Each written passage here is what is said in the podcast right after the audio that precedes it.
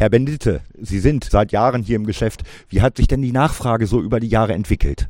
Die Nachfrage hat sich in dieser Form entwickelt. Ganz, ganz früher waren es tatsächlich erst die Rotfichte, der einfache Weihnachtsbaum, die Fichte, was Bedarf gewesen ist. Danach kam dann die Blautanne und seit circa 20 Jahren hat sich sehr, sehr stark die Nordmantanne durchgesetzt die Avis nordmanniana, die der gängige Weihnachtsbaum ist. Circa 80 Prozent, 85 Prozent ist Nachfrage nach Nordmantanne. Die Menge ist so circa gleichbleibend, stagnierend. Es gibt sehr, sehr viele Mitbewerber, die auch anbieten und wir sind da sehr zufrieden. Wir sind sehr gut dabei. Da wir das Ganze in Symbiose machen, Geflügel auch gleichzeitig vermarkten, sind wir sehr, sehr zufrieden dabei.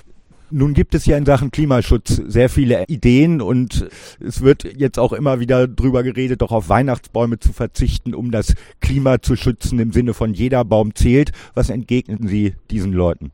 Diese Weihnachtsbäume sind als ganz normale landwirtschaftliche Kultur angepflanzt worden. Die sind nicht als Wald angepflanzt worden. Als Wald, da gebe ich den Bürgern recht nach dem Motto, da sollte man tatsächlich schauen. Da teile ich die Meinung. Aber diese Kulturen sind tatsächlich als Weihnachtsbäume angepflanzt worden auf landwirtschaftlich genutzten Flächen, die auch nicht als Wald deklariert sind. Das heißt, sie müssen nach einer gewissen Zeit auch abgeerntet werden.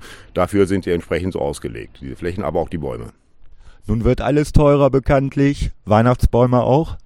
Wir konnten dieses Jahr noch die Preise gleichbleibend halten wie letztes Jahr.